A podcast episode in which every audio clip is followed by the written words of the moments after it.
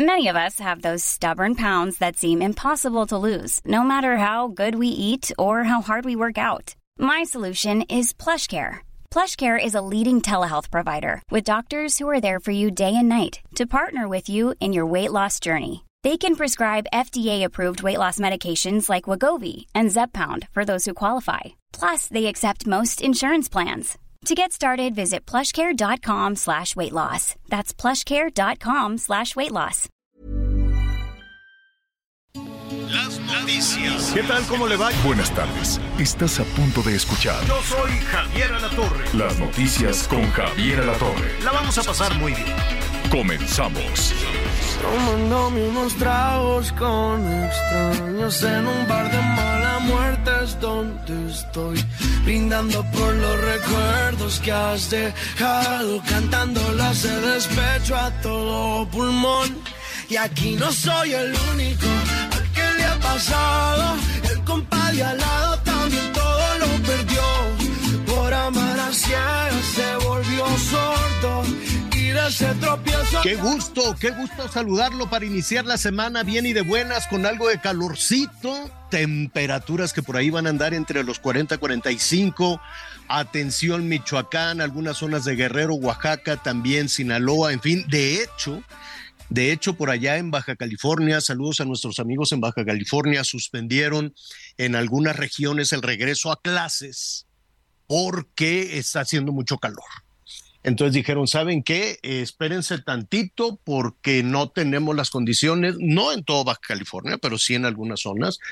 En algunas escuelas, pues imagínese usted con esos calores de 45, la sensación térmica adentro del salón es una cosa infame. Entonces, pues eh, en algunas escuelas les dijeron a los papás, espérense un ratito y vamos viendo. Y en otras, pues imagínense después de estas dos semanas, la Semana Mayor, la Semana Santa, la Pascua, pues ya hay algunas, este, ya, ya sabe que por ahí se están organizando para el próximo megapuente que ya viene en cosa de dos semanas, más o menos. Ay, ay, ay, de por sí perdimos tanto tiempo con la pandemia, dos años perdidos. Y la verdad es que la educación sí es una, es, es una tragedia en nuestro país. Por más que se diga lo que usted quiera, no, no, no es algo a, lo que, a lo que se le puso, ni se le está poniendo atención.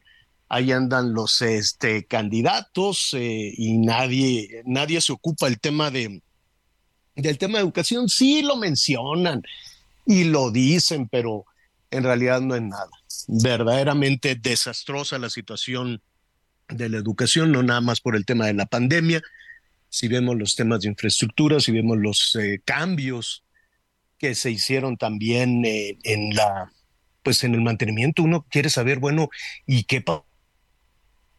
Como dicen los políticos, ¿qué pasó con el recurso para la reparación de las escuelas? ¿Por qué no se hizo durante la pandemia? ¿Qué pasó con todo ese dinero? ¿Qué pasó con el dinero de los desayunos escolares? ¿Qué pasó, imagínese usted, con los eh, niños para quienes el alimento caliente que recibían en la escuela era el más importante en diferentes regiones del país y no lo recibieron durante todo ese tiempo? En fin, es un asunto opaco, como muchas de las cosas que en adelante vamos a tener con gobiernos municipales, estatales y federal. Aquí la, la apuesta, eh, a mí me parece un asunto muy serio el desaparecer la, la transparencia, el no saber en qué se gasta el dinero, cómo se gasta el dinero. Pero pues esa es la decisión, esa es la apuesta, desaparecer al INAI. Y pues sí, tenemos preocupación los ciudadanos, queremos saber qué sucede con todo ese dinero, porque no es dinero de los candidatos, ni es dinero de los gobernadores, ni es dinero del gobierno federal, es dinero suyo, es dinero de usted, y esta apuesta a desaparecer el INAI que porque cuesta mucho dinero y así quedarse todo en la oscuridad, bueno, pues es lo más, eh, lo más, eh, ¿qué le diré? Lo más generoso que pueda haber para un político de cualquier nivel en este país, que nadie le ande sacando cuentas, que, nadie, que nadie le ande revisando qué hizo con el, con el dinero. Y a final de cuentas, yo también veo una oposición de por sí como dijo el presidente, moralmente derrotada y que no hace absolutamente nada. En estos temas que así de, de uh, ¿cómo se llama? Abuelo de pájaro, estamos tomando la educación, la transparencia, ¿qué pasa con todo eso? Y me temo que todo apunta a desaparecer las herramientas para podernos enterar de en qué, a usted no le gustaría saber en qué gasta su presidenta o su presidente municipal el dinero, su gobernador o su gobernadora, o qué hacen con los hospitales, o qué hacen con las medicinas, o qué hacen con la educación. ¿Qué pasó con todo ese dinero para la reparación de las escuelas durante los dos años que estuvieron cerradas? ¿Quién se lo gastó? ¿En qué se lo gastaron? En fin, es, es un tema muy serio, pero parece que los políticos y sobre todo la oposición andan en otra cosa porque están tibios, tibios, ven pasar las cosas por enfrente y nada. Y pues evidentemente no hay gobierno, a todos los gobiernos en el mundo, no nada más en México, a todos los gobiernos en el mundo son felices cuando les dicen, oye, tú vas a poder hacer y deshacer con el dinero de la gente lo que se te dé la gana y no vas a tener que rendirle cuentas a nadie. Bueno, pues ese es el mundo ideal para muchos de los que están gobernando, no nada más en el mundo. Ya estaremos tocando ese tema en un este ¿cómo se llama? En un momentito, en un momentito más. Oiga, este, bueno, pues hay información importante. Vamos a estar allá en Guanajuato. Qué cosa tan tremenda con este asunto de, bueno, antes de eso, estábamos escuchando cuando lo estaba saludando. Lo que pasa es que nos fuimos así, este, directito con todo este asunto de las escuelas y el regreso a clases. Pónganse a estudiar, qué bueno, aprovechen, aprovechen los poquititos días del calendario escolar y, y, ojalá que las niñas y los niños lo hagan. Estábamos escuchando al Cristian Nodal de Caborca, que está lo más feliz, estuvo allí en la Feria de San Marcos y anunció que va a ser papá. Felicidades a Cristian, felicidades a, su pareja, a Kazu, que es esta cantante argentina, ¿qué le diré? Es cantante de hip hop, ¿no? Así se le puede conocer más o menos. Es cantante de hip hop. Y entonces, eh, pues van a tener un bebé. Y yo creo que se inspiraron muchísimo en Rihanna en el Super Bowl. ¿Se acuerdan de Rihanna cuando salió vestida de rojo? En una superproducción, una producción impresionante. Y, este, y salió con, con, su, con, con su pancita de, de, que va a ser mamá y salió súper feliz. Y ahí pues este, fue digamos que el anuncio anunció cantando que iba, que iba a ser mamá. Y lo mismo hizo Cazú, también se, parecido, ¿no? Parecido, yo creo que se inspiró mucho en Rihanna. Se, se quitó una capa así muy grande y empezó a, cantar ya mostrando pues un poquito eh, que, que, falta, que falta poco para que nazca su bebé. Felicidades para los dos. El anuncio lo hizo Casu allá en, en Argentina y aquí en, la Feria de San Marcos del Merito Aguascalientes lo hizo Cristian. Qué bueno, felicidades a los dos, felicidades que, que, tengan una familia muy bonita, seguramente sus hijos pues, con una mamá cantante, con un papá cantante, los dos exitosos, pues seguramente van a aprender, van a aprender muchísimo de toda, de toda esta, una familia que, que cante todos los días. Qué bonito, qué bonito. Bueno, pues eh, muy bien, eh, le decía que vamos a retomar muchísimos temas.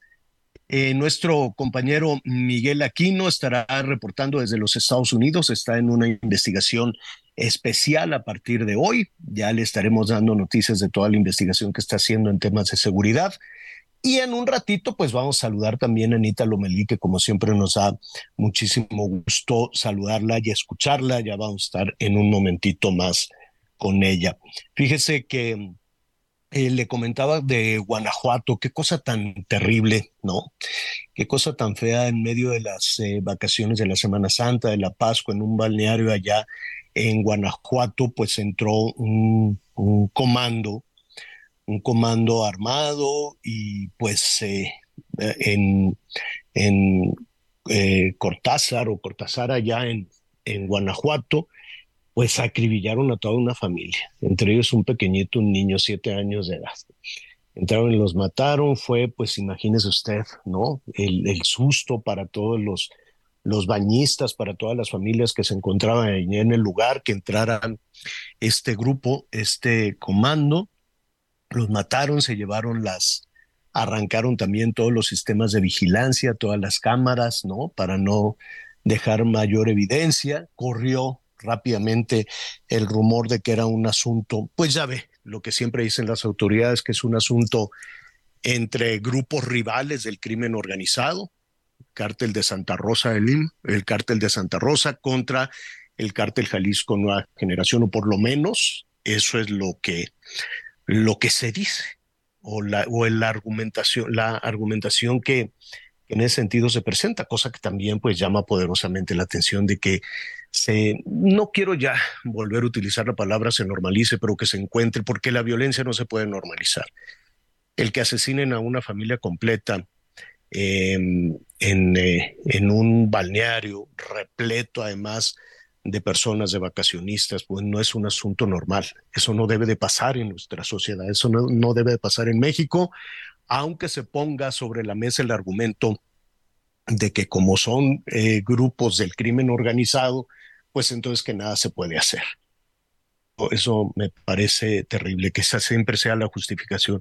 Oye, que hubo una balacera en tal parte, que hubo un tiroteo en tal parte. Ah, es que son bandas del crimen organizado que se están disputando el control de la zona. Y, y entonces, ¿cuál es la tarea número uno del gobierno? ¿Cuál es la tarea número uno del Estado? Garantizar la seguridad de las, eh, de las personas. Entonces ya estaremos retomando qué sucede con estos grupos criminales, por qué en Guanajuato, qué hay en Guanajuato además del robo de combustible, qué hay además de su posición este, geográfica o qué hace falta, ¿no? O cuál es la ausencia que permite que este tipo de cosas eh, sucedan.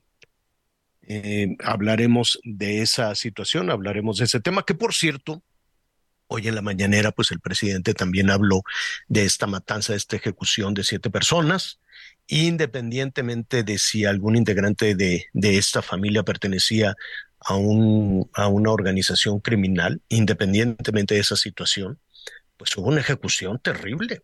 Ahí llegaron, los mataron. Mataron también a, a, a este muchachito, un niño que estaban allí en una, en una alberca. El presidente lamentó esta situación y dijo que todo esto se debe al consumo de drogas y a el enfrentamiento entre bandas, lo que le decía, ¿no? Entonces también en Palacio Nacional se, se habló de eso, se dijo, bueno, pues es que son grupos rivales que se están disputando el mercado, dijo, se dijo hoy en Palacio Nacional, no el control de la zona, dice ahí se están disputando el mercado, que esa es una eh, posición distinta, porque entonces ahí estamos hablando de un tema de consumo, entonces ahí estamos hablando de que poderosas bandas del crimen organizado quieren venderle droga a las personas. Ese es un asunto este, nuevo también en ese escenario que se pone la disputa por, eh, por la región, ¿no? Porque en muchas ocasiones cuando dicen, no, pues es que es el crimen organizado que se está disputando la zona de Tamaulipas, yo no pensaría que se están disputando el control de la entrada de droga a los Estados Unidos o que se están disputando el robo de combustible o que se están eh, este, peleando porque esta carretera es mía y yo aquí voy a asaltar a la gente, y esta carretera es mía y aquí yo voy a asaltar a la gente.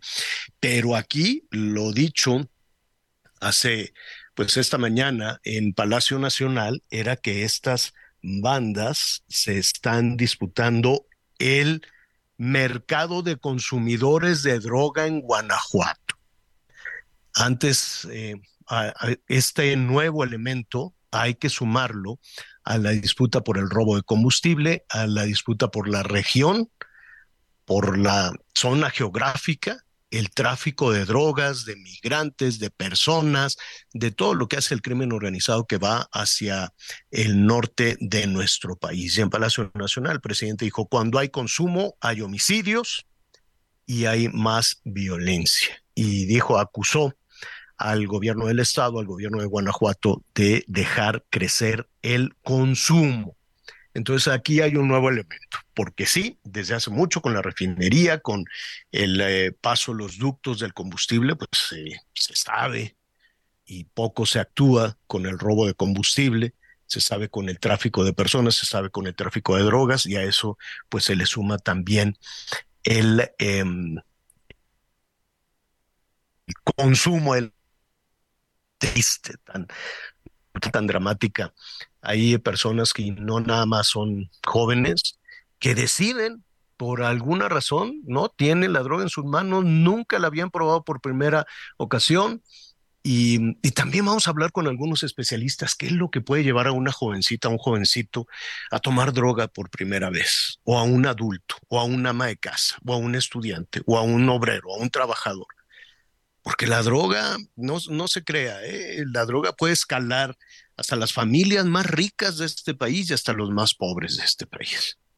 Entonces, sí es una tarea que, por cierto, a partir de hoy en las escuelas se inició también una campaña para tratar de inhibir el consumo de drogas, pero pues ya sabes, son estos anuncios, escuchamos cada rato, es que este el, el fentanilo te mata, en fin que esa es también la otra parte que vamos a estar eh, discutiendo esta tarde. Al parecer ya el gobierno mexicano pues está cambiando su posición respecto a la producción de fentanilo en México. Ya ve que una y otra vez se había negado. Son posiciones absolutamente distintas frente al narcotráfico, la que tiene Estados Unidos y la que tiene México. ¿no? Eh, México recientemente había negado, aquí no hay droga, aquí no hay fentanilo, y eh, la estrategia para el combate al crimen organizado pues es diametralmente opuesta a lo que sucede allá en los Estados Unidos. Aquí ya sabemos que durante los últimos cuatro años pues hubo este tema de que son seres humanos, de que hay que darles abrazos, de que hay que hablar con, con, con la mamá y con las, con las abuelas y todo esto, ¿no? Respecto al crimen organizado, que en los procesos electorales se portan bien. O sea, una, una serie de declaraciones pues que sí han dejado sorprendido al mundo entero, primero en México y después al mundo entero.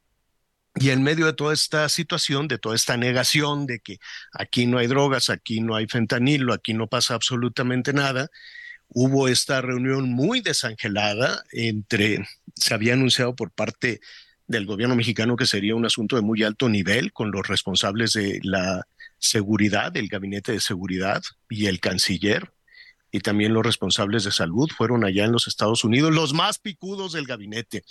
Y la verdad es que los sentaron con pura minucia, los sentaron con, con gente de muy, muy, muy bajo nivel. Allá en los Estados Unidos no estuvieron sus contrapartes, estuvieron de un nivel muy, muy bajo en esta negociación. Y después de eso, después de eso, el gobierno de los Estados Unidos también en este fin de semana, pues dijo, yo voy contra las cabezas del narco en México.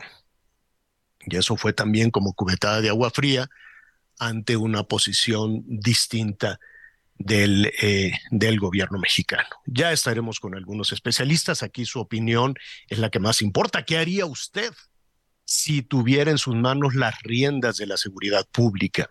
¿Seguir por esta ruta de los abrazos? ¿Aplicar la ley y el que cometa un delito que lo pague?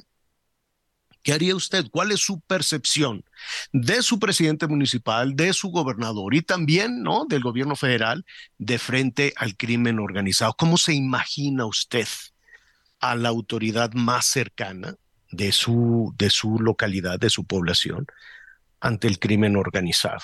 Es una pregunta que, este, pues que, que percibimos, que algunos sabemos, ¿no? Que algunos decimos, no, pues eh, hay, una, hay una posición pues un tanto laxa. Ahora, es una apuesta, como todo es una apuesta. Y acuérdense que el gobierno federal dijo, voy a quitarle, voy a, arrebatarle a los jóvenes al crimen organizado, no lo voy a combatir este, con fuego. Eh, esta frase de, de, que se criticaba mucho de nada de mátelos en caliente, pero pues hemos visto que también en esta administración el ejército, la Guardia Nacional también ha actuado con eso de mátelos en caliente. Ahí está el tema de Tamaulipas, ahí están muchísimas otras, ahí están muchísimas otras situaciones. En fin, un asunto muy difícil, muy doloroso. Y yo coincido con lo que se dijo en Palacio Nacional, todo esto genera muchísima violencia, no es un asunto que se queda por allá lejos con, con los cabecillas de, de, la, de la delincuencia, ¿no? Esto también genera muchísima violencia en las comunidades. Ya estaremos hablando de todo eso. Atención porque dicen que en el Seguro Social hay muchas plazas para trabajar. Ya lo, ya lo vamos a retomar. Imagínense, 10 mil plazas. Hoy se llamó a 10 mil jubilados del Seguro Social desde Palacio Nacional se les dijo, regresen a trabajar. Yo no sabía que el seguro tenía 10 mil plazas. Y entonces, ¿cómo va a estar? Si los jubilados ya reciben su pensión, ¿pueden seguir recibiendo su pensión más un sueldo? Pues esto fue sorpresivo. Vamos a, a ver este, cómo está. Digo, es una muy buena noticia para todos aquellos que se habían jubilado y que quieren un, un dinero extra o que quieren regresar a trabajar. El presidente lo dijo así con todas sus letras. 10 mil jubilados del Seguro Social que regresen a trabajar. Se les mantendrá su jubilación, su pago y se les va a contratar. Se les garantiza un contrato de cinco años y se les va a pagar por eso. Entonces, pues suena muy bien. Imagínate un jubilado. Le dicen, tú vas a seguir recibiendo tu pensión, ¿no?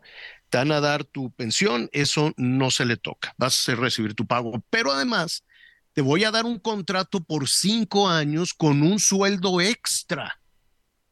Pues suena muy bien. Lo que no sé si el Seguro Social tiene las plazas y el dinero para eso. Y también qué van a decir las y los trabajadores del Seguro Social, van a decir, bueno, y entonces a mí también me pueden dar mi sueldo más un bono así como a los jubilados, o sea, los jubilados van a ganar doble y los trabajadoras y trabajadores del Seguro Social sencillo, doble contra sencillo. ¿Cómo está la cosa? Yo me imagino que las y los trabajadores del Seguro Social dicen, hombre, pues entonces que nos suban el sueldo a todos o nada más a los 10 mil jubilados. Digo, por lo pronto es una muy buena noticia para los jubilados. Una muy, muy buena noticia. Es decir, te, voy a seguir depositando tu este, jubilación. Y además, mira, fírmame este contrato, cinco años más y te voy a dar otro nuevo sueldo. Te va, se te va a pagar por eso. Eso se dijo en la mañanera. Al ratito, este, ya en la segunda parte vamos a, escuchar de viva voz lo que dijo el presidente. Pues muy buena noticia, atención, jubiladas y jubilados, si quieren regresar con un sueldo extra, pues es una muy buena noticia. ¿Tú qué harías, Anita Lomelí? ¿Cómo estás? Hola, Javier. Bienvenido, te extrañamos. Pues yo ni lo pensaba, este, sí me organizaba. Eh, el presidente eh, comentó que esta fue pues una propuesta, que un planteamiento que hizo el director del, del IMSS, Zoe Robledo, porque pues es gente, estos 10 mil trabajadores jubilados, pues son personas de entre 55, 57 a 65 años de edad este, en, la gran mayoría, por fortuna, en buenas condiciones de salud, en muchos casos reciben, por supuesto, su jubilación, pero siguieron trabajando y tienen su consultorio. Entonces, me parece que es una gran reflexión. Primero, pensar en que personas de 55 más son útiles y necesarias, porque además habló de doctores especialistas, que es muy importante creo que eh, ellos se merecen su jubilación, ser contratados y su sueldo. Por supuesto que los demás eh, pues van a cuestionar, van a brincar, pero este es un llamado a las y los jubilados. Entonces, en ese sentido, primero que se cubra este, este asunto, ¿no? Que, que es importante. Primero, ver cuántos de estos 10 mil jubilados van a regresar y ahora van a regresar para trabajar en dónde, porque también esto es muy importante. A, a una persona de más de 55 años, pues difícilmente le vas a mandar, si es de la Ciudad de México, a Chiapas o viceversa, ¿no? Ya, ya tienen pues una vida, esperemos que con la familia o con, con quien ellos eh, conviven, con quien ellos aman, pues eh, cerca. Entonces, son cosas que hay que considerar, pero sin lugar a dudas es buena noticia. Y otra cosa también de las que me llamó la atención que comentó el, presidente hoy en la mañana es que literal dijo, ya logramos comprar todos los medicamentos para este año y para el próximo. Me da muchísimo gusto poder informarlo. Pero no solo eso, puedo probar que nos ahorramos 48 mil millones de pesos. O sea, con el mismo presupuesto que ellos manejaban eh, podemos entregar de manera gratuita todos los medicamentos. Esto hay que checarlo sin lugar a dudas porque pues el tema del desabasto de medicamentos ha sido una constante en, en lo que va de la administración en el sector salud. Entonces, pues si es así, es una, una buena noticia. Así que pues bueno, vamos a estar muy, muy pendientes, ¿no? Sí, eh, eh, están preguntando por redes sociales si a los jubilados les respetarían su jubilación. Sí, lo comentaba Javier, y así es que les pagaría su jubilación, serían contratados y tendrían su sueldo. Y bueno, pues estamos empezando la semana. Saludos a todos los papás que ya mandaron a sus niños a, la escuela y a las mamás.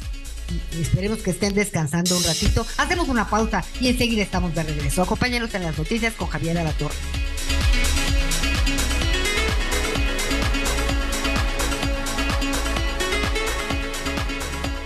Conéctate con Javier a través de Twitter, arroba javier-alatón. Sigue con nosotros.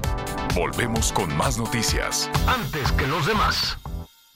Todavía hay más información. Continuamos.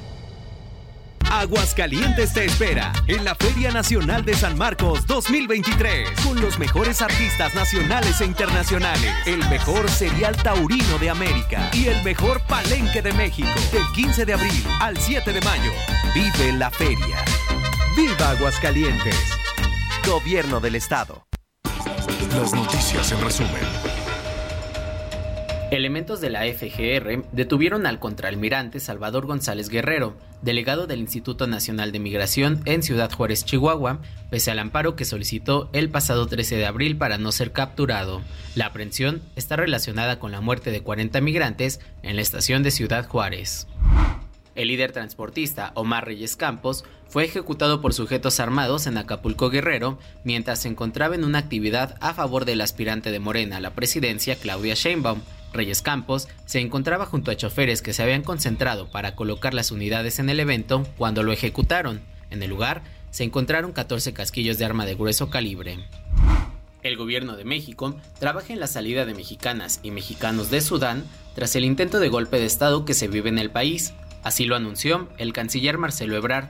Los enfrentamientos han dejado hasta el momento 61 muertos y al menos 670 heridos entre civiles y combatientes.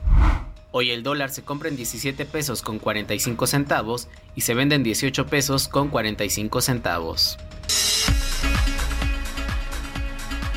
Gracias, gracias Angelito. Bueno, pues aquí estamos en las noticias con Javier La Torre. Fíjese que uno de los temas eh, más terribles eh, en nuestro país, pues es la búsqueda de los desaparecidos, ¿no? Bueno, primero que desaparezcan y luego esta búsqueda, ¿no? Después eh, de un proceso de pasar, eh, pues buscando justicia primero, ¿no? Una justicia que no llega y debido a esta tragedia, ¿no? Debido a, debido a esta impunidad, pues surgen las madres buscadoras, ¿no? En distintos estados del país.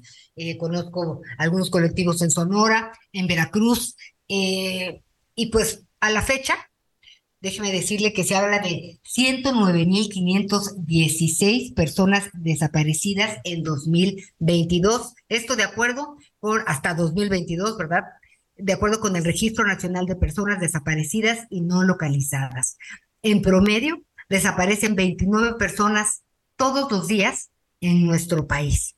Personas que no saben a dónde a dónde terminan, cómo terminan y sobre todo este trance de las familias, de las madres, sobre todo de pues ir al Ministerio Público, de dar una vuelta, de ir a derechos humanos, de, de luchar por tantos y tantos lugares para tratar de conseguir respuesta.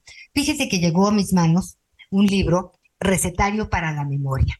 Este libro es un proyecto colaborativo realizado en el estado de Guanajuato con colectivos de búsqueda de personas desaparecidas. Pude tener eh, la muestra, una muestra de prensa ayer. Quiero decirle que me dormí a las dos de la mañana porque verdaderamente, eh, pues es, es muy impactante el trabajo realizado. En un momentito platicaremos con, con su directora, pero la primera fotografía que usted ve es, dice así, este campo nos alimentaba. Ahora aquí nos buscan. Y por supuesto que no, no le voy a leer el libro, pero para que, eh, para explicarme de qué estamos hablando, en, en el capítulo uno se llama Donde nacían las flores. A Adán le encantaban las quesadillas de flor de calabaza, comerlas. Iba más allá del deleite del sabor delicado, casi imperceptible de la flor, combinado con la amargura del epazote y lo crujiente de la masa dorada al comal. El sabor era solo parte del festín. Y bueno, narra cómo buscaban la flor de calabaza en, en, un cerro que ellos bautizaron la colina, entonces pues era una fiesta, ¿no? Escuchar los pájaros, cruzar los árboles, treparse, este, y regresar a casa para rellenar las tortillas que doña María Elena Rodríguez pues había, había hecho. Y pues después de un relato, eh, dice, Adán ya no está para comer ese plato de quesadillas con su madre porque fue desaparecido y después encontraron su cuerpo en un predio de casas abandonado a las afueras de Acámbaro, donde antes hubo un campo, donde antes crecían flores. Tantas cosas que han cambiado. Por eso hoy eh, queremos platicar con eh, Sahara Gómez. Ella es directora del proyecto y fotógrafo del recetario, fotógrafa del recetario de este, de este libro, que así se llama, Recetario para la, la, Memoria. Mañana se presenta la segunda edición y pues me da mucho gusto tener la oportunidad de platicar contigo, Sara. Hola, buenos días. Muchas gracias por, por invitarnos eh, al programa esta mañana. Encantada. ¿Nos puedes platicar cómo, cómo, cómo surge la idea y cómo, cómo lo llevan a cabo? ¿Cómo empiezas, cómo se involucran con, con los colectivos y las madres pues que abren su alma y el corazón para poder pues platicar todos estos detalles tan íntimos de aquellos que ya no están? Pues mira, hubo un primer recetario que se llevó a cabo en Sinaloa con, con el colectivo Las Rastreadoras del Fuerte eh, en el 2020 a raíz de, esa primera publicación, eh, Alejandra Díaz de Buscadoras Guanajuato nos, convocó eh, para, realizar un recetario dedicado al estado de Guanajuato, en el que hay más de 72 familias involucradas, eh, más de 10 colectivos en todo el estado, entonces en diferentes ciudades. y bueno, así empezó hace un par de años acabamos de, sacar, digamos, la de impresión. Em, en el libro hay, somos tres autoras, que somos Clarisa Moura, eh, Daniela Arrea y, yo misma, y ha sido un proceso eh, largo eh, y de entrar a muchas casas donde nos han recibido para compartir todos estos platillos preferidos de memoria. Eh, es muy difícil, eh, al menos en, los trabajos que yo he tenido la posibilidad de realizar con ellas, eh, la vida de estas personas, de estas mujeres, en su mayoría, pero la ausencia de una hija, de un hijo, de un padre, de un miembro de la familia, afecta a toda la familia. Y sin embargo, ellas tienen que seguir adelante una vida, porque la vida sigue adelante y hay otros hijos, hay cosas que tienen que hacer y además sacar fuerzas de donde nadie entiende cómo, pues para buscar eh, a, este, a este ser querido, ¿no? ¿Cómo les fue en este sentido? Nárranos cómo ha sido este, pues, este proceso, porque pues siempre es un proceso de, de coraje, de tristeza, de frustración, de, de impotencia, ¿no, Sara? Sí, efectivamente. Em, bueno, yo, lo que siento en, mi trabajo con, colectivos ya desde hace años es que, em, no sé, son ejemplares, ¿no? En el sentido de, no sueltan nada. Em, creo que ahí tendríamos todos que aprender y todas a ser parte de esta cuestión. Eh, entender que cuando se desaparece a alguien, eh, se destruye también el tejido social, eh, se estigmatiza a la familia, a las personas que están cercanas, ¿no? que son cercanas, em, que encuentran la manera de, sobrellevarlo para, para, pues para buscar verdad y justicia. Y creo que en ese sentido, em, nosotras como autoras, pero, pero más como una invitación, digamos, a la, a la sociedad en general, es encontrar la manera de ser parte de ello, ¿no? Nos, incumbe a todos y a todas, eh, yo estoy convencida de eso, eh, y a la vez que se va destruyendo el tejido social, urge encontrar la manera de reconstruirlo, ¿no? de no dejar que se deshaga, digamos. Sí, de no, de no normalizar que la gente desaparece, ¿no? Y que bueno, pues ella ahora está buscando a su hijo, eh, porque no, somos islas, somos una sociedad.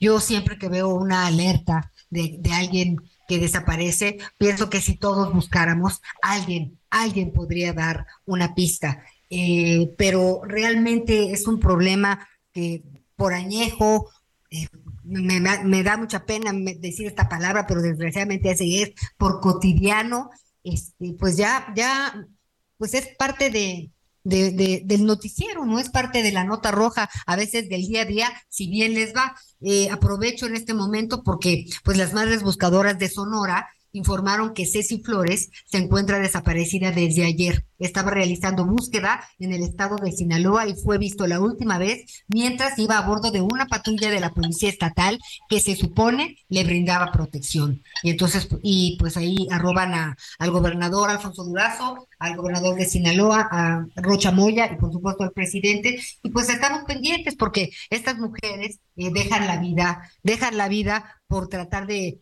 obtener esas respuestas, ¿no? Otro de los capítulos que me estremeció muchísimo es el que dice Sahara, eh, dice, donde quiera que estén, pero que estén eh, bien alimentados, me parece que eso dice, ¿verdad? Sí, sí, creo que el, lugar, cuando, cuando buscamos la forma, digamos, de convocar ¿no? a, esta a este tema que es tan difícil eh, y, que, y que pues, da mucho miedo también. Em, sentimos que justo la comida es un vínculo, es un lugar de vínculo donde todas nos podemos reconocer, ¿no? Todas tenemos un platillo preferido, todas tenemos el platillo que nos hacía o la mamá, la abuela, la tía, eh, el hermano, da igual, em, por muy sencillo que sea. Y en él eh, está, eh, no sé, toda la relación, ¿no? Todo el amor, eh, toda la resistencia. entonces, justo la cuestión también de ese vínculo tan fuerte, muchas veces cuando, cuando se habla con, con, familiares, con mamás de desaparecidos, ¿no? Esta cuestión de estar pasando hambre. Eh, como una de las básicas o de las primeras inquietudes. Entonces, bueno, sentimos que justamente el, lugar de la cocina, el lugar de la mesa puesta, era un espacio donde se podía invitar a, dialogar. Bueno, pues eh, este es un proyecto, ya mencionabas tú a algunos, a quienes te, te, te ayudaron, ¿no? Coeditado por la Universidad Iberoamericana de León este, y que cuenta con el apoyo de diversos organismos como Artículo 19, Panorama, Jaime Durán, Open Society y la red de periodistas a pie. Eh, vale mucho la pena, ojalá, ojalá se sumen ustedes a este recetario para la memoria y pues háganse de uno de uno de ellos, créame, créame que eh, que verá muchas cosas desde otra perspectiva. Y pues a Sara Gómez, un, un abrazo, ¿no? Eh, felicitar en relación a estos temas que luego me pasa que digo, bueno, vas, trabajas, haces las entrevistas, ¿no? Cumples tu misión, pero se enferma uno de que, de que no pasa nada, ¿no? Entonces dices, este, bueno, eh, pero esto es un esfuerzo por eh, traer a la memoria y por dejar el tema de nueva cuenta eh, en el centro de atención, cosa que les admiro y, por supuesto que les felicito. Estaremos pendientes de todo lo que suceda y muchas gracias a Ara Gómez, directora del proyecto y fotógrafa del recetario para la memoria. Muchísimas gracias por el tiempo. Solo recordar que el recetario tiene una página web que se llama recetarioparaLamemoria.com, que tiene un Instagram también y que las ganancias de las ventas eh, se reparten con los colectivos que han participado. Muy bien, muchísimas gracias. Gracias, muy amable. Bueno, pues luego dicen que por qué somos aprensivas las mamás. Eso es lo que me dicen mis hijos, pero ni modo, así somos algunas. Oigan, pues lunes 17 de abril, 29 millones 710 mil 596 alumnas y alumnos de educación básica, media y superior de las 32 entidades del país regresaron a las actividades escolares presenciales para cursar el último periodo de evaluación del ciclo escolar. Ay, la verdad me da un chorro de gusto, no sé ustedes, pero mucho gusto que los niños puedan ir a la escuela de manera, de manera presencial. Eh, muchos tuvieron problemas por no haber podido asistir y, tratar de, pues de entrarle eh, por Zoom, pero qué bueno que podemos hablar de que fueron a la escuela. Me da mucho gusto saludarte, Gerardo Galicia, reportero del Heraldo. Este, ¿cómo estás? Así es, Vigila Anita. Muy bien, gracias. Y con este regreso de los casi 30 millones de estudiantes, regresó el caos, al menos en la Ciudad de México desde muy temprano. Tuvimos eh, ya las arterias completamente saturadas de vehículos para que los pequeñines llegaran justo y temprano a sus escuelas. Hablamos de vías como circuito interior, viaducto, insurgentes. En la zona, en el caso de la zona oriente, que es la que estuvimos recorriendo, la calzada de Ignacio Zaragoza fue un verdadero caos, precisamente por la llegada de todos los estudiantes y para poderles brindar la seguridad adecuada, se dispuso de un operativo por parte de la Secretaría de Seguridad Ciudadana en la capital y se mil elementos policíacos para poder resguardar todos los inmuebles y realizar un operativo para agilizar la circulación. Hasta el momento se contó con saldo blanco, pero habrá que tomar en cuenta y tomar sus previsiones, puesto que sí se prevé que en lo largo ya de los próximos días tengamos bastantes conflictos viales en las distintas arterias y zonas cercanas a las escuelas ya con el regreso a clases de estos eh, más de 29 millones de estudiantes de nivel básico y medio superior. Y por lo pronto, Anita, el reporte seguimos muy pendientes. Oye, y tuviste oportunidad, bueno, como parte de la estrategia, este, en el aula este tema de la prevención de adicciones. Si te drogas, te dañas, ¿no? Pues los planteles pondrán, eh, dispondrán de una guía para docentes, materiales impresos, infografías, audiovisuales y recursos gráficos para inhibir el consumo de sustancias tóxicas. Sería bueno, la verdad, Gerardo, cuando tengas oportunidad, hay que ver exactamente de qué se trata esto, porque eh, muchos padres de familia, pues nos enfrentamos a de este, todavía no hay que hablarles de ese tema o si les hablamos de ese tema y cómo les hablamos de ese tema, porque tanta curiosidad da verlo y no saber nada como saber todo. Entonces, sí es muy importante conocer, pues, de qué va esta guía básica eh, en educación para prevenir las adicciones, porque yo creo que tanto las escuelas como los padres de familia tienen que estar alineados en este tema, ¿no crees? Sí, sin duda es información importante, Anita, y de hecho es mejor esos eh, temas charlarlos en casa, charlarlos con los papás, estar al pendiente de esos temas, sobre todo cuando los menores ya van en nivel de primaria y secundaria, que es cuando tienen mayor acceso a este tipo de sustancias.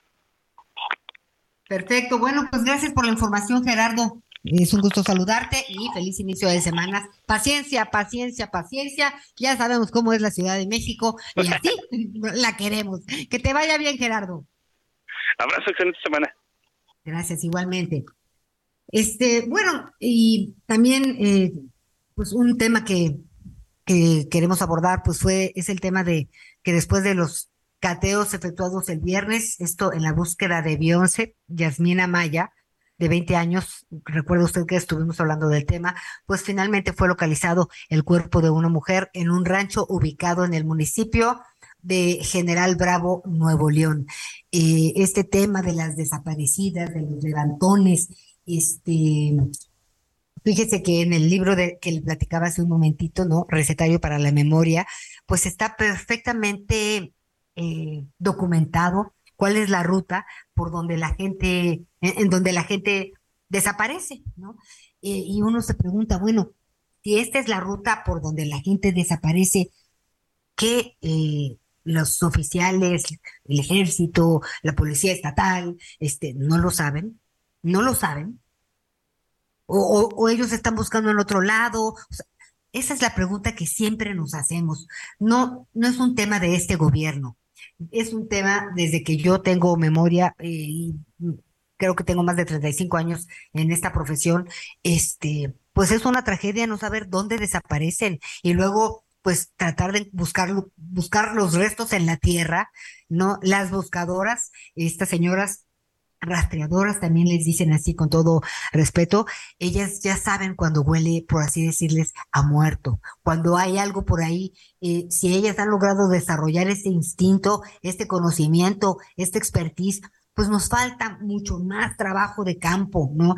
Sí está rebasado el asunto. Eh, este año, pues era una de las grandes promesas y esperanzas, pero pues eh, lo que sí he visto es que de pronto sí localizan, han localizado, yo he visto en redes sociales que algunas personas son localizadas, pero de estos 100 mil con que empezamos el sexenio desaparecidos, pues lamentablemente no tenemos, este, pues no sabemos, no, pues, no sabemos nada. Entonces, pues es un drama, es todo, toda una tragedia eh, de la cual debemos de estar atentos, debemos de estar, eh, pues, perceptivos, ¿no?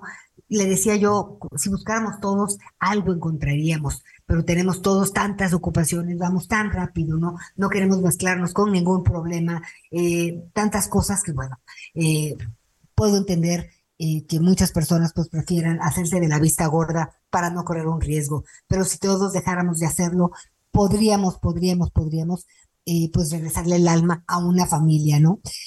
Total, es un tema de las autoridades y más adelante estaremos platicando con el corresponsal en, Monterrey. Saludos a Monterrey. Nos escuchan por a través de El Heraldo Radio por el 99.7 FM. Tendremos la información en un momentito. Y otra cosa que ya que quería platicarles es que, pues ya, ya que regresaron los niños a la escuela, quiero decirle que, eh, de acuerdo con datos del IMSS, desde antes de la pandemia por la COVID-19, el 75% de los trabajadores reportaba vivir con estrés laboral.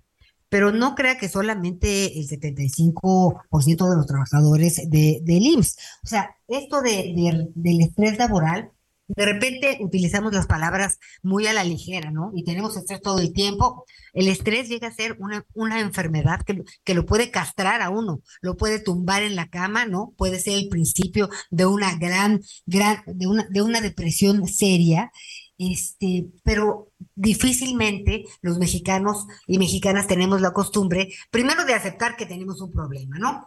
Corremos, corremos, corremos, corremos, corremos, no nos alcanza el tiempo, o sea, estamos equivocados. Sí hay forma de, y, y yo se lo digo sinceramente, o sea, ese error lo he cometido mil veces hasta que tengo una llamada de atención, ¿no? O no rindo lo que debo de rendir, por un lado, o por el otro, pues también tiene uno problemas de salud, ¿no? De, de humor, no, no es posible que quiera uno andar matando a toda la gente simplemente porque a uno no le da tiempo de hacer todo lo que tiene que hacer.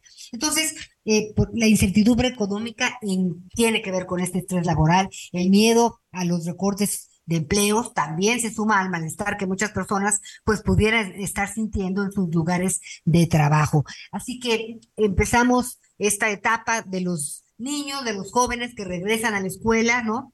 Y somos responsables de que se desarrollen en un ambiente, por un lado, real, pero positivo, ¿no? Con alegría, con cariño, eh, explicando las cosas, ¿no? No deje que el estrés laboral se lo lleve a usted, ¿no? El cuerpo y la mente, pues ignoran que, que no se trata de emergencias reales y empiezan a segregar sustancias bioquímicas que producen diferentes padecimientos, ¿no? Oiga, y hablando de las adicciones, me quedé pensando, a ver, ¿cuántos cafés toma usted? Conozco compañeras y compañeros que son adictos al café. O sea, ese es un problema de adicciones. O sea, las drogas es un problema de adicciones, el alcohol es un problema de, adicciones, las redes sociales, los videojuegos o las pantallas que usamos de manera compulsiva en ocasiones también son problemas de adicciones. Entonces, eh, necesitamos estar primero conscientes de qué es una adicción para realmente poder ayudar a nuestros hijos. Y tenemos el tema de como padres, como madres de familia, ¿no? y a veces los abuelos, porque los abuelos son quienes se quedan con los muchachitos o las muchachitas cuando para que los padres puedan salir a trabajar este, predicamos con el ejemplo. Así que es muy importante, por eso le decía a nuestro compañero que hay que tratar de conocer esta guía que le dieron a los maestros en, este regreso a clases, porque debemos de estar sincronizados todos. Uno, una persona que tiene adicciones es una persona que está enferma. Me parece que ese es un punto de vista muy importante para dejar de estigmatizar y discriminar a las gente, a las personas que que padecen alcoholismo o eh, drogadicción, ¿no? Este abuso de, de, de, sustancias eh, tóxicas, que hay muchas, ¿eh? Este, ahorita hablamos del fentanilo, este, y lo peor, eh, las combinan, las rebajan, este, y esas cosas son también terribles para nuestros jóvenes porque pues el daño es mucho más rápido y además en muchas ocasiones letal. Sí creo que es un tema de información, por supuesto, pero sí hay que ver qué tipo de información, en qué, eh, a qué edad se empieza a hablar de estas cosas. Luego uno se cuenta. A mí me pasó que quería ser prudente hasta que mi hija me dijo, oye mamá, tú, este, ¿qué sabes de las drogas? ¿No? Y, y la verdad, pues sí se siente uno que, que no está preparado. Mi esposo y yo tomamos ahí un curso junto con otros papás para, para orientar este, estas conversaciones de la mejor manera, ¿no? Pues nuestros hijos, imagínese usted, este, todo lo que nos importan, pero tapándoles los ojos y los oídos, pues solo sirve en la casa, porque salen y en la de enfrente, pues está todo lo que usted considera que no deben de escuchar ni ver. Así que es muy importante poner nuestras antenas eh, muy, muy alertas y ver qué información se está manejando, conocerla y también compartirla. Eh, ¿Le parece si con esto hacemos una pausa? Regresamos en un momento a las noticias con Javier Alatorre. Conéctate con Ana María a través de Twitter, arroba Anita Lomelí. Sigue con nosotros. Burrow is a furniture company known for timeless design and thoughtful construction, and free shipping, and that extends to their outdoor collection. Their outdoor furniture is built to withstand the elements, featuring rust-proof stainless steel hardware, weather-ready teak, and quick-dry foam cushions. For Memorial Day, get 15% off your Burrow purchase at burrow.com slash ACAST and up to 25% off outdoor. That's up to 25% off outdoor furniture at burrow.com slash ACAST. Volvemos con más noticias. Antes que los demás. Todavía hay más información. Continuamos. Ruta 2023. Se realizó el primer debate entre los cuatro candidatos a la gubernatura del estado de Coahuila. Por la alianza del PRI-PAN-PRD estuvo Manolo Jiménez, por Morena Armando Guadiana, del Partido del Trabajo Ricardo Mejía Verdeja y el candidato de la coalición del Partido Verde y la UDC Lenin Pérez. El debate estuvo marcado por el desorden y las constantes interrupciones durante la ponencia de todos los candidatos. Los gritos y acusaciones no solo eran entre ellos, también del público que asistió al Teatro Nazas de Torreón. Los temas fueron finanzas públicas, rendición de cuentas y transparencia, agua y desarrollo sustentable y finalmente educación, niñez y juventud. Manolo Jiménez, candidato de la alianza PRI-PAN-PRD, fue el candidato más señalado y atacado por sus adversarios, sobre todo porque le advertían que ya había llegado la hora de que Coahuila deje de ser gobernada por un priista después de 94 años. Ricardo Mejía del Partido del Trabajo también aprovechó sus participaciones para aclarar que él es la opción de la cuarta transformación y no Armando Guadiana de Morena, quien le respondió que no le quita el sueño porque estaba muy alejado de las encuestas y lo tachó de traidor. En el caso del candidato del Partido Verde, Lenin Pérez, no tuvo intercambios fuertes con ninguno de los candidatos así que ocupó sus tiempos para hablar de sus propuestas. Por ejemplo, en el caso del agua dijo que hay zonas en donde las vacas tienen más agua que los ciudadanos. El segundo y último debate se realizará el próximo 1 de mayo en Saltillo. Durante su visita a los municipios de Tlalnepantla y Cuautitlán Izcalli, Delfina Gómez, abanderada de Morena, PT y Partido Verde, prometió atender la problemática en los centros de readaptación social del Estado de México, los cuales calificó como escuelas del crimen al señalar que muchas de las extorsiones denunciadas se realizan desde el interior de estos, por lo cual aseguró que trabajará de la mano de especialistas para evitar problemas como la sobrepoblación. Mientras tanto, desde Catepec, la candidata del PRI, PAN, PRD y Nueva Alianza, Alejandra del Moral, presentó su plan para la protección de las mujeres mexiquenses, denominado Agenda Violeta. Del Moral aseguró que cualquier agresión, violación o feminicidio lo tomará como un tema personal que será castigado con celeridad. La Agenda Violeta también contempla el restablecimiento del Seguro Popular Mexiquense y guarderías y escuelas de tiempo completo, entre otros puntos informó Ángel Villegas.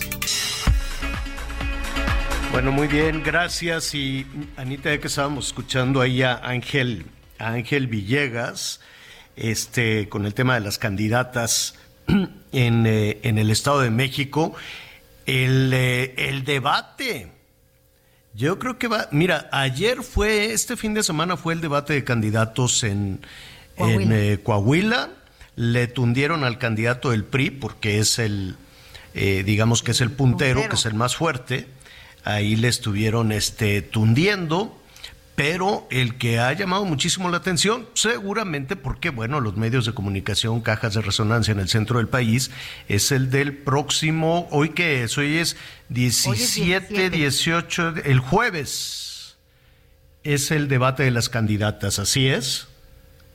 Sí, en el Estado de México. Exactamente. Y entonces... Ya finalmente se pusieron de acuerdo. Eh, bueno, no, en, realidad no es que no estaban en desacuerdo. El equipo, el equipo de la candidata de, Morena, de Delfina, pues eh, quería pasarlo hacia, hacia el otro fin de semana, si no me equivoco, que va a ser puente. Entonces decían, mira, pues como va a ser puente, no le van a poner tanta atención, pero eh, que no. Que Ella lo quería cambiar al 28 de abril, porque es el 20, ¿verdad, Javier? lo querían cambiar, no daban, no daban mucho las explicaciones, lo querían, querían patear el bote del, debate hacia el otro fin de semana. Entonces, ¿qué sucedió con eso? Que se, se generaron muchísimos comentarios de tiene miedo, ¿no? Tiene miedo tiene no, entonces que no, le saque. Oye, el cartón de Calderón estaba durísimo también. Este, y no salió el equipo de, de, de ¿cómo se llama? de Delfina a decir que no le sacan, que no tienen miedo, pero cuando utilizas esas palabras, esos argumentos, en realidad siento que los argumentos, que las justificaciones de este fin de semana se tenían que haber cuidado un poquito más. Desde el líder nacional de Morena hasta los voceros de eh, la candidata de Morena, pues salieron siempre a decir que no tiene miedo, pero cuando sale a decir que no tiene miedo, siembra la palabra miedo y la percepción de que efectivamente eh, le pueden ganar, de que efectivamente tiene miedo de debatir sobre distintos temas con la candidata del PRI, PAN y PRD. ¿no? Que está muy echada para adelante.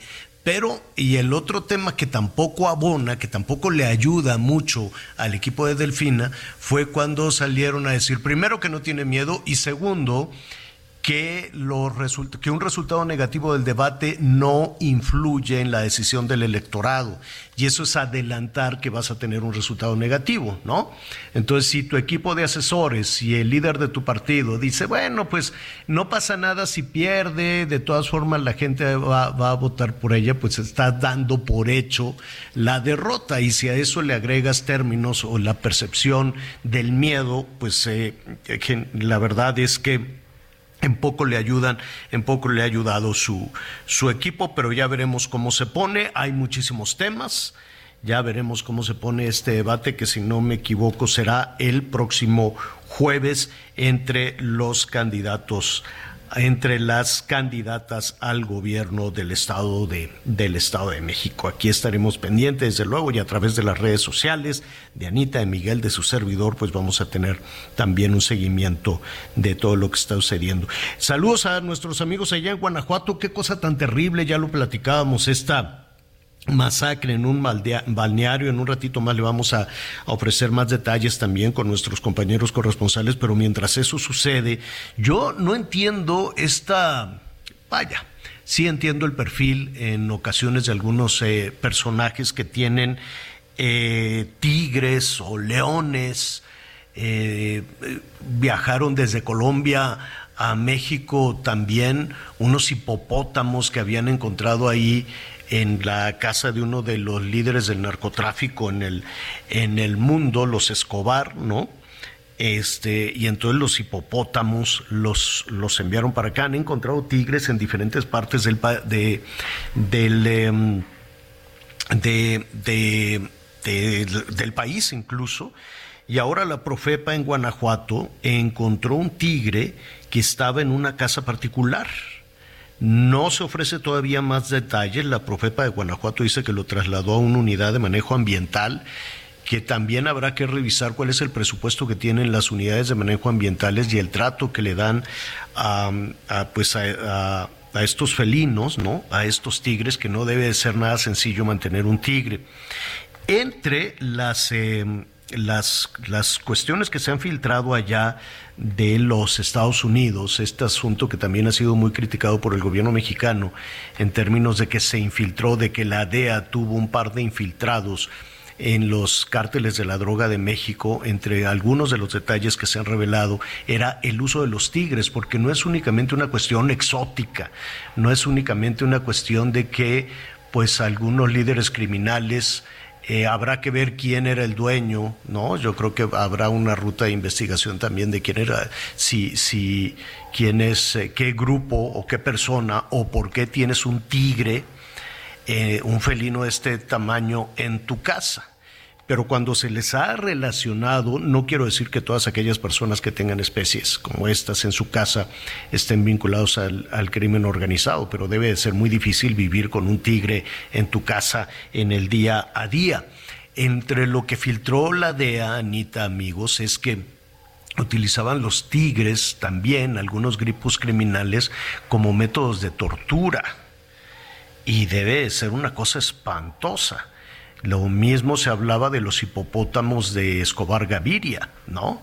Que los utilizaban justo para eso, para este, torturar, para matar, para que devoraran frente a otros personajes y así pues era un tema, un tema tremendo, un tema de, de, tortura. ¿Qué sucedió este fin de semana en Guanajuato? ¿Qué pasó en este balneario? Eh, nuestra compañera Gaby Montejano, corresponsal del Heraldo Radio allá en Guanajuato. Me da muchísimo gusto saludarla. Gaby, ¿cómo estás? Buenas tardes. Hola, ¿qué tal? Muy buenas tardes, Javier. Pues sí, lamentablemente Guanajuato eh, vive una nueva eh, situación de violencia con siete personas que fueron asesinadas, entre ellas un menor de solo siete años de edad. Todo esto dentro del balneario La Palma, ubicado en el municipio de Cortázar. Esto fue pasadas las 4 de la tarde del sábado, cuando se reportó, eh, se reportaron varias detonaciones de arma de fuego dentro de dicho inmueble. Eh, de manera eh, concreta, el municipio confirmó a través de un comunicado, pues el deceso de tres mujeres y tres hombres y un menor de siete años de edad, además de una persona lesionada de gravedad que fue trasladada a recibir atención médica. El balneario se ubica a las afueras del municipio de Cortázar, justo al lado derecho de la Universidad Politécnica de Guanajuato. Lo que comentaron algunos testigos pues fue que varios sujetos armados ingresaron al lugar y dispararon contra un grupo de personas que estaban ahí reunidas. La familia eh, pues que se encontraba conviviendo en un día de alberca pues eh, terminó lamentablemente asesinada. En el lugar se registraron varias crisis nerviosas de algunos de los eh, ciudadanos que estaban ahí presentes y bueno, ya las eh, fuerzas de seguridad pública del estado de Guanajuato llegaron para resguardar la zona, así como la fiscalía, pues para también procesar toda la escena. De acuerdo a lo que dijo el gobierno municipal en su comunicado, los sujetos, los agresores, se llevaron las cámaras de videovigilancia y el monitor que registró toda la agresión y bueno, pues lamentaron el suceso. Ya horas posteriores a este incidente, la familia de los las personas que perdieron ahí la vida pues publicaron incluso eh, varias imágenes todos eran primos y hermanos los los que perdieron la vida eh, y hay una pareja que falleció y su hija de alrededor de seis años quedó pues eh, afortunadamente con vida, pero también pues su familia ha pedido apoyo para esta pequeña niña que bueno en este momento está con su con su familia pues secundaria. También te comento que el gobernador eh, Diego Sinoé Rodríguez Vallejo ayer declaró al respecto y pues él dijo que que lamentablemente varias de las personas que perdieron la vida en este incidente estaban involucradas en hechos delincuenciales. No se han precisado más detalles de manera formal, pero bueno, esto fue lo que dijo el gobernador, además, por supuesto, de condenar el hecho. Javier, no sé si tengas algún comentario. Sí, sí, eh, precisamente sobre esta última parte, bueno, pues había especulaciones si era un cobro de, ya sabes, para la operación de estos negocios, si era un asunto de derecho de piso, si era, eh, iba un ataque directo hacia, hacia estas eh, personas. Eh, si era una cuestión de venganza, porque si no me equivoco, Diego Sinue también decía que probablemente el móvil era una, era una venganza, pero llama la atención, uno, que hay un niño ahí, hay un, hay un menor de edad, eh, y están eh, una, dos, tres mujeres, eh, y esto pues parecería, no lo sé, corrígeme si me equivoco, que todos eran integrantes de una misma familia, ¿así es? Sí, eran, como te decía, eran hermanos y primos, de acuerdo incluso a las publicaciones que se han realizado por parte de la misma familia, eran eh, la familia, mm, la, eran Francisco, Héctor Antonio, Hugo Daniel, Diana Yulibet, Lidia Teresa y bueno, el menor de edad de, siete años de edad. Y todos eran de la familia Torres, San Román y Prado Torres quienes, bueno, pues ahí lamentablemente perdieron la vida. Y sí, el gobernador lo que señalaba es pues que algunos de ellos estaban involucrados con em, situaciones delincuenciales y bueno, lo que narran las personas que estuvieron ahí es que estos sujetos llegaron concretamente a disparar a, este grupo de personas.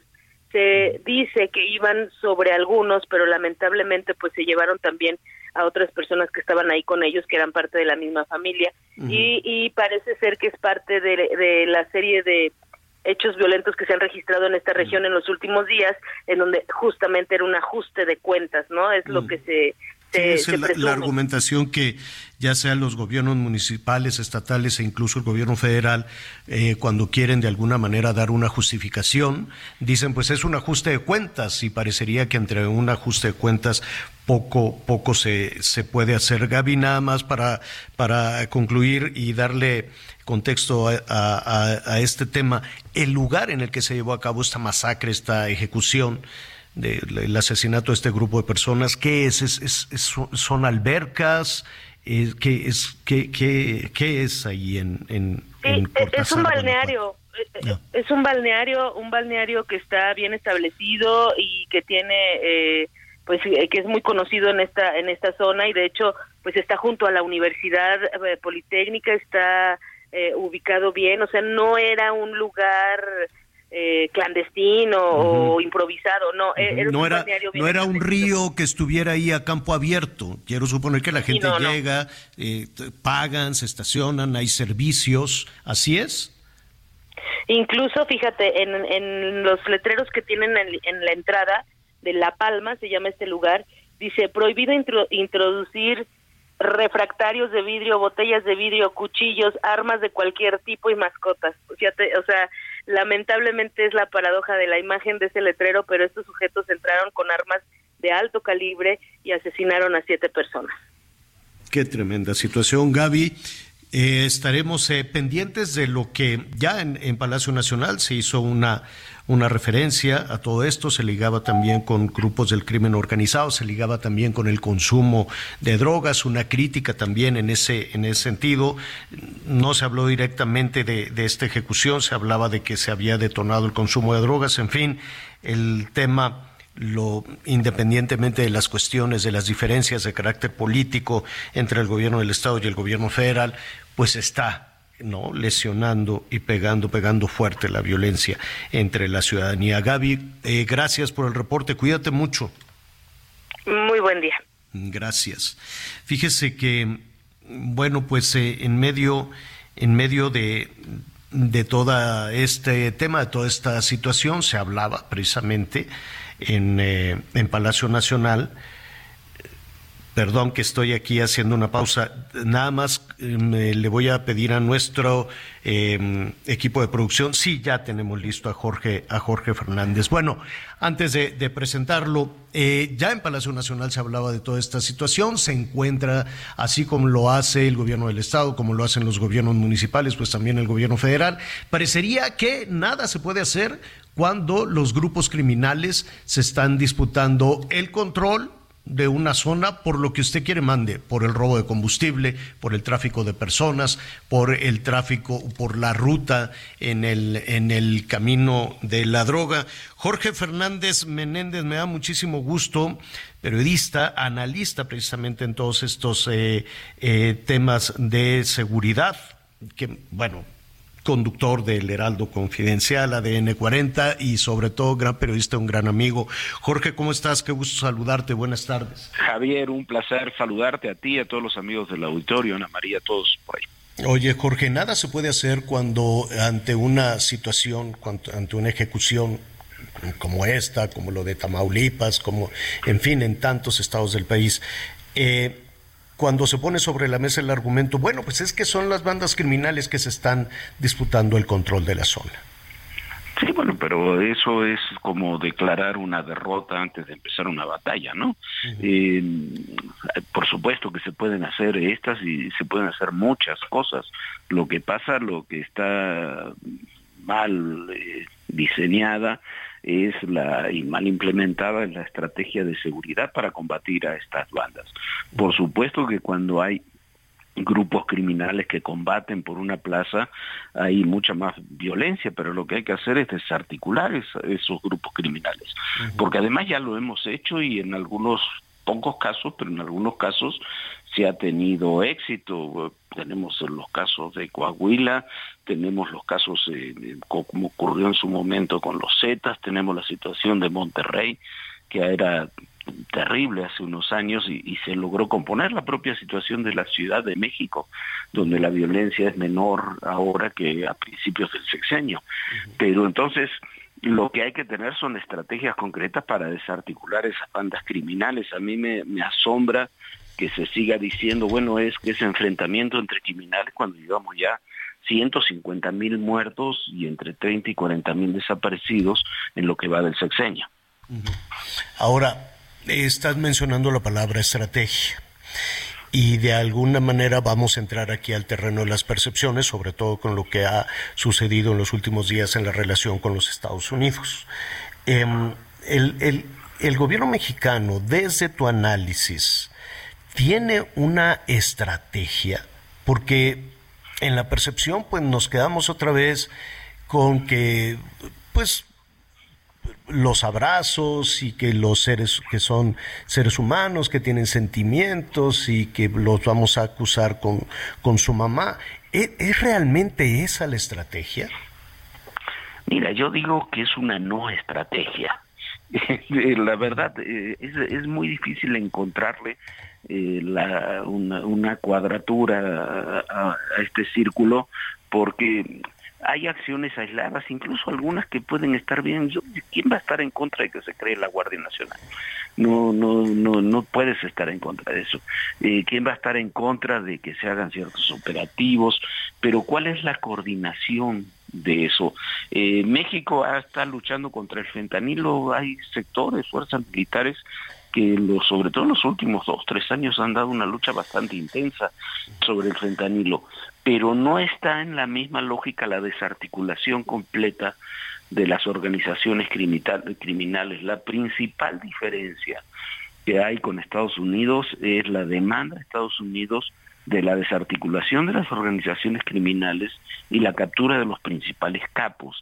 Eso no lo hemos visto. Tenemos el caso de Ovidio, que fue detenido después de un gran operativo, luego de que había sido dejado en libertad pero Ovidio también sigue en México sin ser extraditado. Eh, si vemos lo que presentó el viernes pasado Estados Unidos respecto al, cártel de los Chapitos y la forma en que se trata esa misma información en México, vemos que, que, los... Eh, no están alineadas, digamos, las políticas. Si vemos que el presidente hoy se queja de, de que el cártel de los Chapitos haya sido infiltrado por agentes de la DEA, me parece que está muy mal alineado pensar que, que eso, pensarlo desde el punto de vista de una violación a la soberanía. Infiltrar a los chapitos me parece que no es una, una violación a la ciudadanía. Lo que sucede es que no compartimos información porque hay una profunda desconfianza entre los dos gobiernos o por lo menos entre instituciones de los dos gobiernos. Ahora, sí son estrategias distintas. Esto que, que sucedió, ya antes de ir con, contigo, Anita Lomelí, Em, o vaya, me quedo con tu respuesta de la estrategia es una no estrategia. Eh, no me queda muy claro tampoco si lo de Estados Unidos es un asunto eh, de, tronante, de una declaración política tronante, es decir, miren, ahora aquí vamos, hay que recordar que también tienen procesos eh, electorales importantes y que el tema de las drogas, el tema de México, ¿no? Trump lo decía con el muro de los bad hombres, los criminales, y de nueva cuenta vuelve a ser, pero ahora no generalizado como eh, todos los mexicanos, sino ya muy directamente hacia las cabezas del crimen, del crimen organizado. ¿Sí consideras tú que va más allá de una tronante declaración política y electoral eh, cuando el gobierno de los Estados Unidos dice vamos por todo contra las eh, cabezas de, del narcotráfico que mandan el fentanilo a los Estados Unidos? Mira, yo creo que nunca, nunca se puede saber con, con detalle eso, pero yo creo que sí va más allá, en esta ocasión va más allá porque es insostenible para la administración Biden, lo fue para la administración Trump, pero se ha prolongado también en el tiempo. Tener 100.000 o más muertos por sobredosis al año es, es mucho más que los muertos que hubo por SIDA o que murieron cuando fue la epidemia del SIDA, cuando fue la epidemia del crack en los años 80. Eh, el número es mucho mayor, es, es inmanejable para ellos y es parte también, como tú dices, de la campaña electoral, es parte de, de todo lo que está ocurriendo con México eh, en torno al fentanilo, la migración en los Estados Unidos, pero sí tienen que tomar otro tipo de medidas. Lo que a mí me, no deja de asombrarme es que el, el gobierno federal no no, no termina de interpretar la, la magnitud que esto tiene para el gobierno estadounidense. Jorge, si me, por favor, eh, aguántanos un minutito para este, concluir este tema que sí o sí es un asunto que, que nos lastima a todos. Es Jorge Fernández Menéndez. Hacemos una pausa y volvemos inmediato.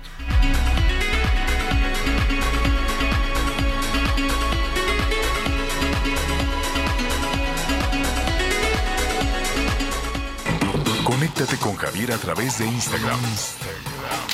Arroba javier torre. Toda la información antes que los demás. Ya volvemos. Todavía hay más información. Continuamos. Bueno, vamos a continuar. Le agradecemos a Jorge Fernández Menéndez. Eh, Jorge, te ofrecemos una disculpa, se nos vino, se nos vino el corte encima y estamos hablando de las diferencias en la estrategia, si se puede decir, de, alguna manera entre México y los Estados Unidos, diferencias serias en cómo combatir al crimen, al crimen organizado. Todavía hoy por la mañana volvió a estar sobre la mesa el tema del fentanilo.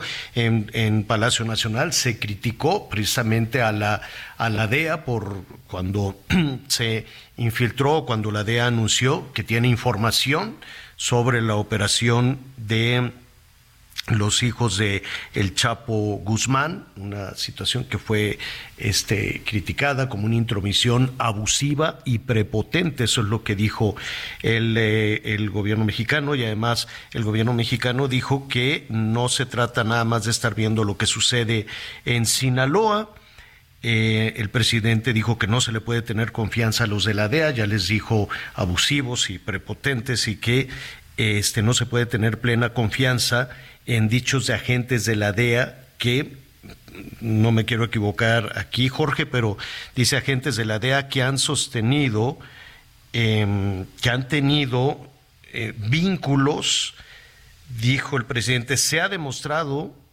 que los agentes de la DEA mantienen vínculos con la delincuencia organizada.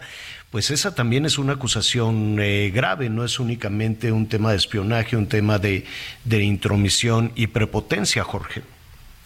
Sí, pues es una acusación muy grave y demuestra perfectamente bien eh, lo, el, el, conflicto que tenemos y, y, la desconfianza mutua entre agencias eh, que la DEA ha tenido a lo largo de la historia, no solamente ahora, actitudes prepotentes, injerencistas, que ha cometido errores, eh, todos lo sabemos, no, no es ninguna novedad. Pero más allá de eso, incluso más allá de la DEA, la DEA es una de muchas agencias de seguridad estadounidenses que intervienen en estos temas. Eh, hay que tener mucha mayor claridad sobre los esquemas de cooperación. Es un poco como cuando el, presidente decía, criticaba el injerencismo del Departamento de Estado, quería diferenciar al presidente Biden, hoy también lo hizo, del Departamento de Estado. No se puede, son instituciones que están no se mandan solos. no se mandan solos, aunque la DEA a veces en ocasiones sí lo hace. Pero en este caso, en este caso en particular, me parece que que no no no no, va al, no me refiero al departamento de estado no o incluso al departamentito no el departamentito, del departamento de, estado, y en este caso de la DEA Javier eh, también es parte de, una visión más eh, mucho más eh, global que se tiene que atender. Me parece me parece que le insisto le debe equivocado mucho en relación con México en muchas ocasiones pero en este caso no puedes eh, presentar una acusación y una demanda de esas características, injerencismo y, y, demás, eh, porque uno se lograron infiltrar en una organización criminal donde aparentemente el gobierno mexicano no lo puede hacer o no lo quiere hacer. Me parece que incluso en términos comunicacionales es muy poco vendible, eh, incluso en la propia Unión Americana. Anita Lomelí te quiere preguntar, Jorge. Anita. Gracias, Javier. Jorge, pues siempre es un gusto saludarte. Y la tragedia en estos casos es cuando eh, se politiza, ¿no? Por un lado, el gobernador, que pues hay que decirlo, Diego Sinue es eh, panista, dice que aquí no hay colores y no hay fronteras y no hay eh, nada más que buscar pues justicia. Y después vemos a algunas personas, leía yo a, a, Citlali, la secretaria de, de Morena, eh, pues que decía que lo que pasa es que eh, Diego Sinue no, no se deja ayudar, que prefiere eh, todas estas masacres a realmente dejarse ayudar. Y pues esto la verdad es que lejos de apoyar este, a las víctimas, a buscar justicia y encontrar a, pues, a los culpables, pues parece que, estamos en, otra, en, otro tenor, ¿no? Cada quien con, con un tono distinto y la verdad es que lo que nos faltaba era en el último día de Semana Santa en un balneario que perdieran la vida estas personas por las razones que quieras, incluido un niño. Sí, claro, tienes toda la razón. Mira, cuando yo, hay cosas que no se pueden o no se deben politizar. La seguridad es una de las cosas que no se deberían politizar. Por supuesto que que hay diferentes opiniones, diferentes formas de, encarar los desafíos de seguridad, pero lo que no se pueden debatir son los hechos y los datos duros. Entonces, a ver, eh, ¿el gobierno de Guanajuato está actuando bien ante los temas de seguridad? Indudablemente no. Si, si uno ve eh, el, fiscal, creo que lleva ocho años, diez años el fiscal, eh, si uno ve cómo estaba hace diez años y cómo está ahora, bueno, no ha habido avance alguno, al contrario, son todos retrocesos. Los delitos de bandas del crimen organizado, ya sea de huachicol o de narcotráfico y los enfrentamientos entre bandas son solamente delitos locales o son delitos federales, son locales y federales. En Guanajuato hay miles de elementos del ejército mexicano y de la Guardia Nacional desplazados. Entonces no es solamente una estrategia mala del gobierno local, es también una falla de la estrategia federal. Y, lo que sí es evidente, como en otros ámbitos, es que la coordinación entre lo estatal y lo federal no funciona. Además de una, en el caso específico de Guanajuato, una profundísima corrupción en los ámbitos municipales. Entonces, es, es, son los peores escenarios posibles y, y cuando a eso se suma que, que pareciera haber una política de dejar pasar en muchos ámbitos porque simplemente ante una masacre de estas características lo que dices es en un lado o en el otro, bueno, es que son enfrentamientos entre grupos, sí, son enfrentamientos entre grupos, pero lo que sufre, la que lo sufre, es la ciudadanía. Sí, eh, Jorge, estamos platicando con Jorge Fernández Menéndez. Jorge, finalmente regresando a, estas diferencias que pueda haber entre el gobierno mexicano y el gobierno de los Estados Unidos, digo, con el tema del fentanilo y muchas otras eh, eh, cuestiones más. Esta, este anuncio, por, por así decirlo, que fue el viernes, si no me equivoco, el viernes pasado, donde dice que, bueno, que habrá nuevos cargos para, para los, eh, los hijos del, del, Chapo Guzmán. Eh, más allá del anuncio, ayúdanos a entender qué significaría eso, que mm, porque esto hay que ponerlo en el contexto también de las declaraciones de algunos congresistas, de algunos senadores, eh, las declaraciones incluso de Trump en su, en su momento, ¿no? Sobre este tema de declarar terroristas a los criminales mexicanos y que con eso podrían tener, ¿no? Alguna forma de, de, de actuación dentro del territorio nacional. Así es, hasta allá llegaría desde tu punto de vista este anuncio de del Departamento de Justicia de, los Estados Unidos? no, yo creo que, que no es viable eso, no, no, no, es viable lo de la declaratoria de terroristas con intención de, de intervenir unilateralmente en territorio mexicano. Pero puede haber intervenciones, lo, lo ha dicho el propio presidente Biden. Eh, otro tipo de intervenciones eh, muy directas. Ellos decía, decía la Casa Blanca, no necesitamos declarar los terroristas para tomar acciones. ¿Qué tipo de acciones se pueden tomar? Algunas eh, directamente de acciones de seguridad, de, algún tipo de, golpe o de acción encubierta o no, pero además hay toda una serie de decisiones políticas, financieras que se pueden tomar. Podemos ver, por ejemplo, lo que ha hecho Estados Unidos con el llamado cártel de los soles, donde ha involucrado a una enorme cantidad de funcionarios que han sido, cuando se han salido del país, han sido detenidos. O sea, la, la, gama de presiones que se pueden aplicar en una estrategia de este tipo por un gobierno como el de Estados Unidos es muy amplia y, trasciende solamente lo, militar. Y me parece que si no hay una coordinación estrecha, hacia algo de eso nos vamos a ir próximamente. Claro, empezar, eh, en todo caso, se tendría que empezar, o me imagino que el gobierno de los Estados Unidos, Jorge, estaría insistiendo en la extradición, ¿no? En los procesos de, de extradición, de captura primero y extradición, desde luego, de, de, los personajes que ha mencionado. Estaremos atentos allá a lo que suceda. Jorge, siempre tenemos tema de conversación contigo. Muchísimas gracias. Un placer estar contigo, con Ana María, con todo tu auditorio. Mm, gracias. Gracias, gracias. Anita, vamos contigo. Gracias, Javier. Pues mira, dicho sea de paso, en medio de todo esto, el puente que sigue es el primero de mayo.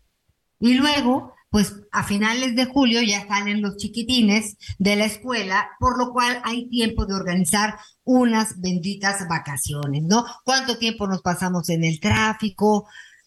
¿Cuánto tiempo estamos trabajando? Y vamos de ida y vuelta, de ida y vuelta, caemos en la rutina. Así que la verdad, si usted quiere pasarse unas buenas vacaciones, hay que organizarnos, hay que organizarnos, es importante tomar conciencia y sobre todo acciones ya. Vámonos con Ingrid García, que siempre me da muchísimo gusto saludarte, ¿no? Ella es de viajar.com, qué bueno que nos acompañas y platícanos a dónde nos podemos ir, Ingrid. Anita, muy buenas tardes. Pues muy contenta sobre todo de las personas que no pudieron salir de vacaciones en esta Semana Santa, precisamente por como lo comentas, no nos organizamos.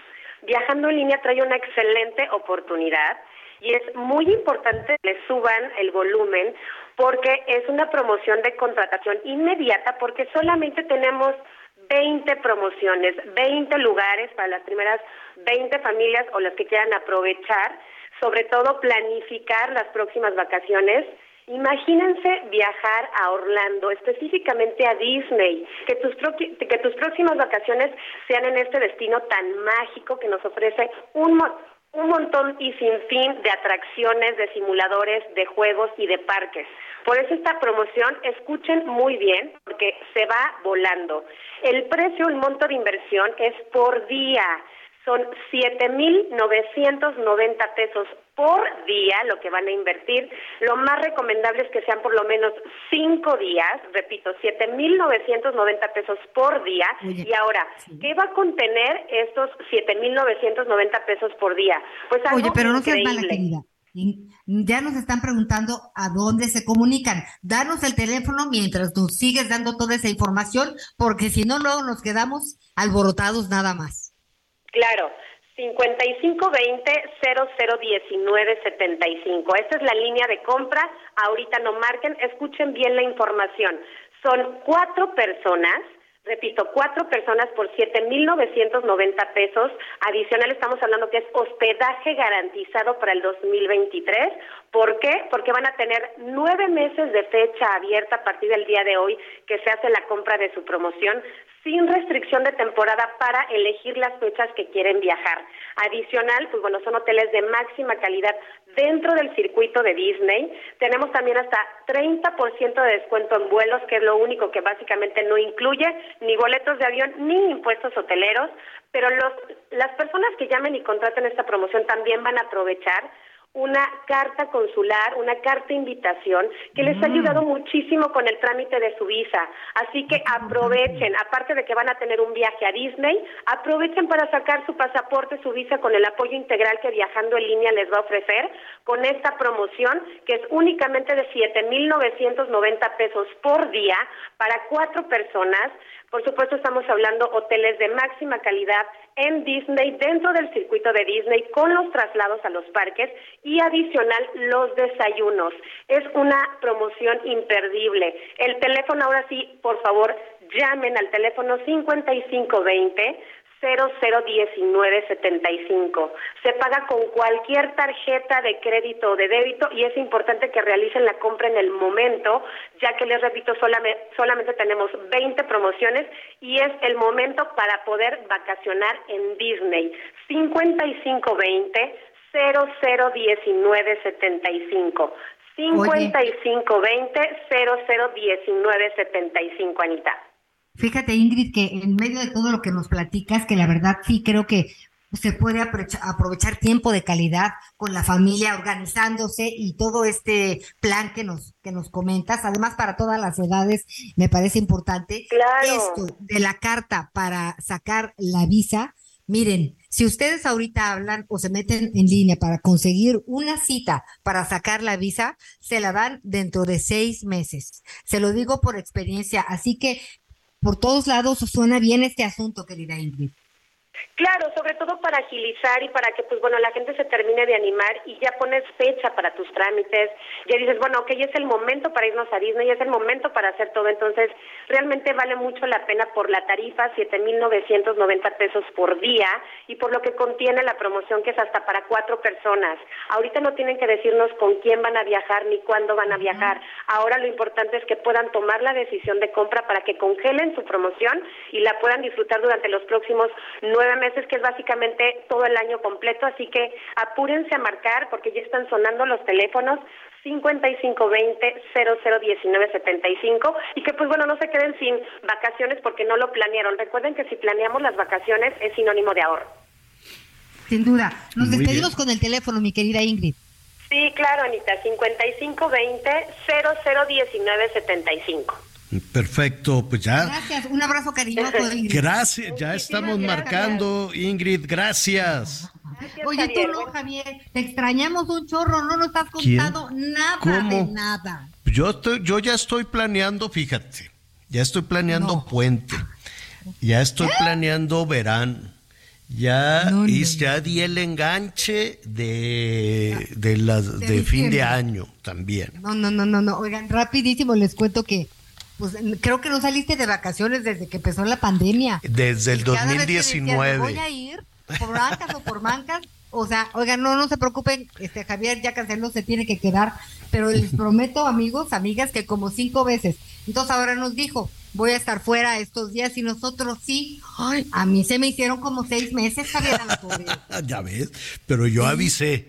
Dije, ahora sí, ¿eh? ahora sí. Señales de humo, nada más veíamos por ahí tus fotos. Eh, padrísimo, me fui allá al desierto eh, y, no es que no hemos platicado ni nos saludamos ni nada.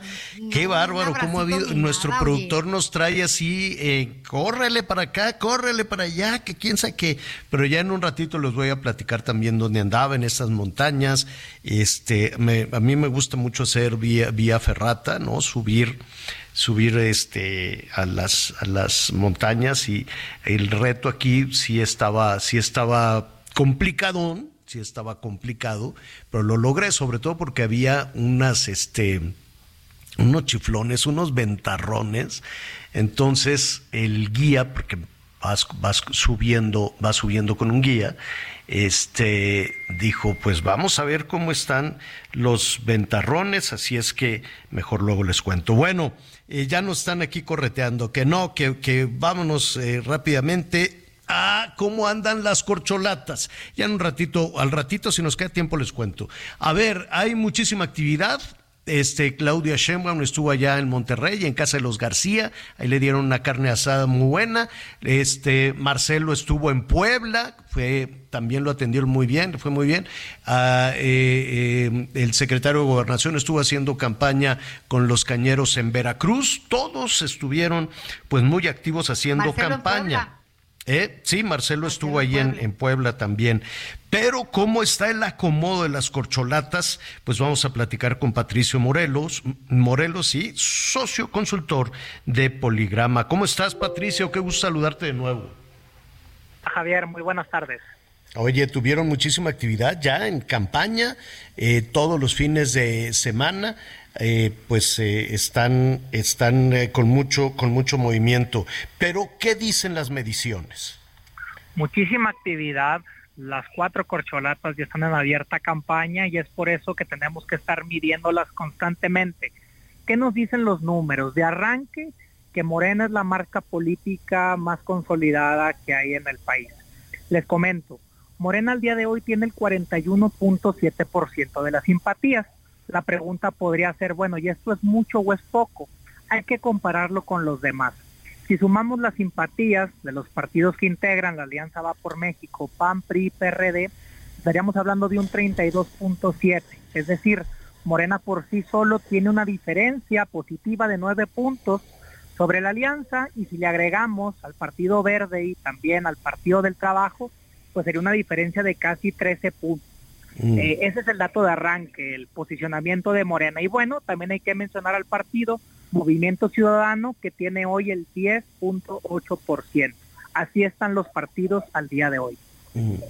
Ahora, em, hay, eh, hay partidos que, que suma, todo suma, me queda claro que siempre los candidatos van, van buscando alianzas, Patricio, pero a la hora de la hora, pues el partido grande es el que les da sombra, les da dinerito con o sin eh, los simpatizantes que puedan tener, ¿no? Por supuesto, por un lado, los partidos minoritarios, pues sabemos, buscan mantener el registro, este famoso 3%, y por el otro lado, los partidos grandes, pues bueno, no van a dejar ir uno, dos o tres puntos que puedan valer, ¿no? Al final, el objetivo es tener un voto más que el otro candidato, que la otra alternativa, y es ahí donde se van dando estas alianzas. Claro, ¿quién va a la cabeza? ¿Claudia? Al interior eh, de Morena, esta contienda de las corcholatas, tenemos en la primera posición a Claudia Sheinbaum, la jefa de gobierno de la Ciudad de México con el 33.6%, la sigue el canciller Marcelo Ebrard con el 24.5%, estaríamos hablando de una diferencia de nueve puntos entre el primero y el segundo lugar, sabemos que Claudia, con una dinámica de visita en todo el país, y un Marcelo Ebrard por su lado que dice, dejemos nuestros puestos, ¿no? Dejemos nuestros puestos para que sea una contienda en la que todos tengamos igualdad de oportunidades. En la tercera posición, el secretario de Gobernación, Adán Augusto López, con el 19%, que sigue creciendo, eh, que hace un año tenía porcentajes muy bajos y que vemos cómo sus números siguen al alza. Habrá que ver si le alcanza con los meses que quedan. Y en la cuarta posición, Ricardo Monreal, el senador Ricardo Monreal con un 11%. Hay un 11.9, poco más de uno de cada diez que dice con ninguno, que al día de hoy se mantienen indecisos. Y bueno, la verdad es que eh, vamos a ver qué sucede con la actividad, qué sucede eh, en política aunque pueda haber punteros, no hay nada, no hay nada escrito, por eso es muy interesante la medición que están eh, llevando a cabo. Patricio, eh, ustedes hacen esta medición mensual, ¿así es? Mensualmente, mes con mes. Esta es la fotografía de abril, la fotografía del momento. Habrá que ver en mayo si hubiera alguna, alguna diferencia, alguna variación importante. Pues allí estaremos pendientes, desde luego, de los resultados de Poligrama. Patricio, por lo pronto, muchísimas gracias. Muchas gracias y que tengan buen día. Gracias. Bueno, pues así están. Así está entonces a la cabeza Claudia Sheinbaum, que estuvo en Monterrey. Le sigue Marcelo, que estuvo este fin de semana en donde Anita en Puebla, ¿verdad? Y Adán Augusto, que estuvo en Veracruz, si no me equivoco, el secretario, el secretario de Gobernación. Eh, vaya, si lo vemos de acuerdo a las disposiciones de las autoridades electorales, pues no, ¿no? Dirán que, pues, que no, que no es campaña, pero pues en los hechos, en los hechos sí lo es. Es la fotografía del momento, es lo que está sucediendo al mes de abril. Así es que ahí estaremos atentos a lo, a lo que pase. Se nos agotó el tiempo, Anita, pero Mañana te cuento dónde andaba. Este, ¿conoces el desierto? Sí, sí ha sido al desierto en México, en muchas partes. Sí lo conozco, pero así en esas camionas y esas cabañitas y esos colores, ¡ay! Ya nos tienes que explicar, platicar. Estaba increíble, la verdad es que sí, sí, este, sí fue una, una, una parte muy interesante, conocimiento del, del desierto en la Navajo Nation, que es, es eh, una, un área que este, pues, eh, los pueblos originarios de América pues conocen y conocen muy bien. Entonces, pues ya les estaremos ahí platicando. Pero bueno, eh, se nos agota el tiempo, Anita. Pues vámonos, ¿qué? Por una sopita de verduras, sopita de fideo. ¿Qué tenemos para hoy? Pues, ¿sabes qué? Mejor algo como un gazpacho fresco, más, más frito. algo fresco, porque hace calorcito, ¿verdad? Bueno, pero pues el lunes, lunes con, pues está bien, ándele pues, unas verduritas, coma frutas y verduras, hidrátese muy bien, porque, porque viene el calorcito. Miguel Aquino eh, se encuentra haciendo una investigación especial sobre temas de seguridad, precisamente allá en los Estados Unidos. Le enviamos un saludo y Anita Lomelí, pues nos escuchamos mañana.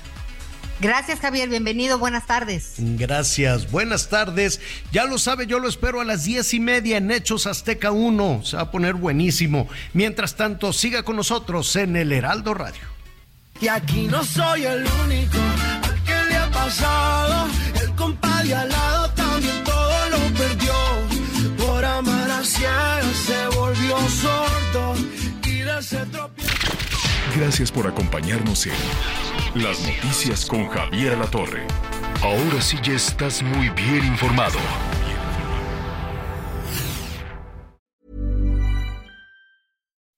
When you make decisions for your company, you look for the no-brainers. If you have a lot of mailing to do, stamps.com is the ultimate no-brainer. Use the Stamps.com mobile app to mail everything you need to keep your business running with up to 89% off USPS and UPS. Make the same no brainer decision as over 1 million other businesses with Stamps.com. Use code PROGRAM for a special offer. That's Stamps.com code PROGRAM.